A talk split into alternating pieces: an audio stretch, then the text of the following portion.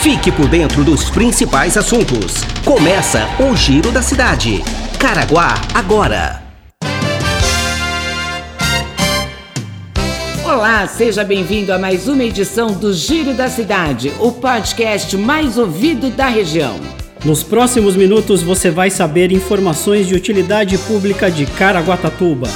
Quer mandar sugestões? Encaminhe sua mensagem pelo e-mail jornalismo@caraguatatuba.sp.gov.br ou pelo WhatsApp 12 996 75 19 24.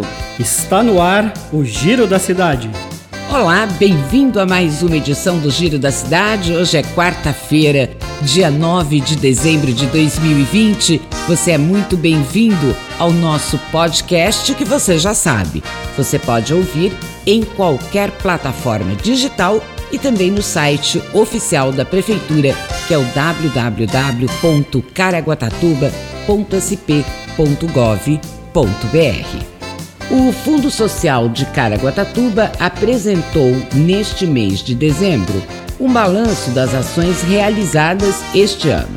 A prestação de contas foi realizada de forma online às instituições sociais da cidade, que são as mais beneficiadas com o serviço do espaço. A presidente do Fundo Social, Samara Aguilar, explicou que o fundo procurou acompanhar e contribuir em todas as situações e necessidades emergenciais neste ano, em que toda a programação prevista teve que ser suspensa em razão da pandemia da Covid-19. No início do ano, o Fundo Social realizou mais uma edição do Bloco da Solidariedade, com o objetivo de unir a comunidade local em uma iniciativa solidária. A terceira edição reuniu cerca de 600 fulhões com o apoio de patrocinadores e a participação aberta para instituições locais e vendas de abadás, que garantiram a renda revertida aos projetos do Fundo Social e ações emergenciais. Com a suspensão dos eventos públicos, onde arrecadavam doações, o atendimento às instituições sociais da cidade ficou comprometido. Ainda assim, foram entregues, nos três primeiros meses, 2.078 quilos de alimentos, 120 litros de leite, produtos de higiene e limpeza, roupas de cama, banho e cobertores, 1.540 caixas de suco e 270 kits para criança com leite achocolatado e bolacha. O projeto Atender com doação de vestuário, calçados, roupas de cama, banho, cobertores, foi mantido à população por meio de encaminhamentos da Secretaria de Desenvolvimento Social e Cidadania para 415 famílias em situação de vulnerabilidade social. Em situações extremas, foi feito também doações de móveis e colchões, recebidos por terceiros e repassados conforme orientação das assistentes sociais. Os cursos de qualificação profissional, prioridade nas ações de geração de emprego e renda do Fundo Social, ficaram comprometidos. Antes da pandemia, foi possível qualificar 74 munícipes nas áreas de segurança do trabalho, alimentação e construção civil. Os cursos foram realizados em parceria com o Senai e o Fundo Social do Estado de São Paulo. A presidente do Fundo Social ressalta que os cursos previstos para 2020 serão retomados em 2021 com todos os critérios de segurança sanitária de prevenção à Covid-19. E se você aí na sua casa tem roupas que você não usa mais, utensílios de cozinha em bom estado, se você tem móveis que não vai usar mais porque trocou, doa para o Fundo Social. O Fundo Social ajuda muitas pessoas em situação de vulnerabilidade social, tá bom? E se você quiser conhecer e colaborar com o Fundo Social, a sede fica na rua José Damaso dos Santos, número 39, no centro. Fica ali próximo ao Banco Santander. O telefone é o 3897 5656. Se puder, fique em casa. E vem aí a 13 terceira edição do Litoral em Cena Online. Quem traz mais informações sobre esse evento é a nossa repórter Trielle Leite. A 13ª edição do Litoral Cena Online começa nesta quinta-feira, dia 10, com atrações para toda a família. Recheado com apresentações de dança, teatro de rua, teatro de bonecos, teatro de sombras e circo. O festival segue até domingo, dia 13, com transmissões via Facebook e YouTube da Fundac.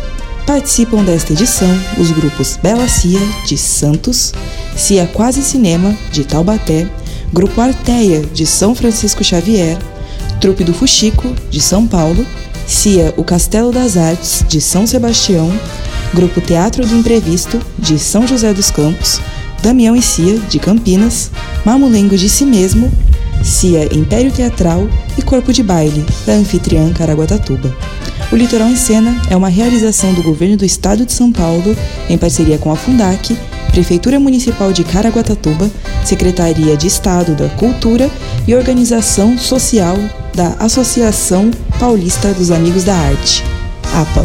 O festival tem como objetivo realizar um evento referencial que proporcione de maneira democrática e acessível o melhor das artes cênicas do Estado e dos municípios, além de estimular grupos e coletivos em atividade e fomentar a arte na região. A programação completa do Litoral em Cena está disponível no site da Fundac www.fundac.sp.gov.br. É com você, Leslie.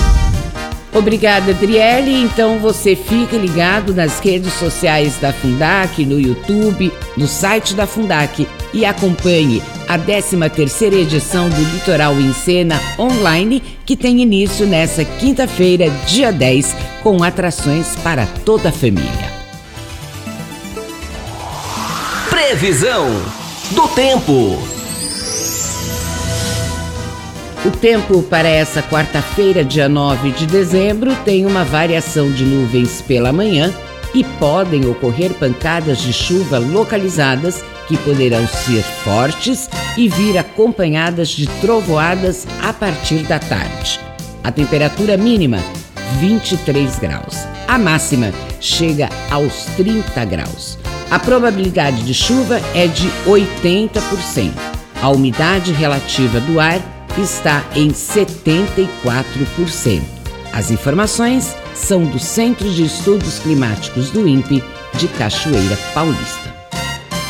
Você está ouvindo Giro da Cidade. A Defesa Civil de Caraguatatuba mantém o estado de atenção no município por conta do acumulado de chuva nas últimas 72 horas. Quem traz maiores detalhes sobre esse assunto é a repórter Mara Cirino.